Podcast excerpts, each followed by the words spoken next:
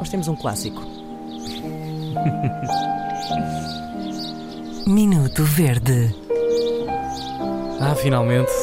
O genérico toca até o fim, sem interrupções e sonoplastia extra. Estava, estava, estava a passar.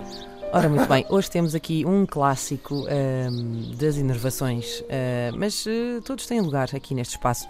Foi enviado pela nossa ouvinte Ana Jacinto, que diz: Olá Inês, Tiago, Hugo, muito obrigada por toda a companhia que me fazem de manhã e por todas as gargalhadas que me arrancam ainda antes das oito. Ah, bom, se há Que coisa que horror. me deixa verde, na verdade é mais vermelha de irritação, são.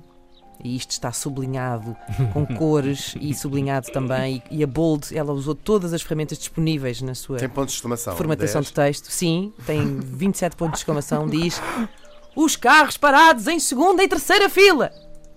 Ai, o que isto me enerva, diz a Ana. Por acaso. É que eu sou aquela parola que dá três voltas ao quarteirão e põe 25 cêntimos para a ML só para ir buscar o pão que até já estava encomendado e pago de véspera. Portanto, ela é uma chamada, não é uma parola, é uma chamada civilizada. Civilizada. Vivendo e trabalhando no centro de Lisboa, acho que compreendem que passo a maior parte do meu dia verde e a conduzir em contramão. E quando algum condutor decide estacionar momentaneamente na paragem do autocarro e depois o autocarro chega, gerando ainda mais confusão. Bom, isto precisava de mais um minuto verde. Beijinhos e obrigada pela compreensão.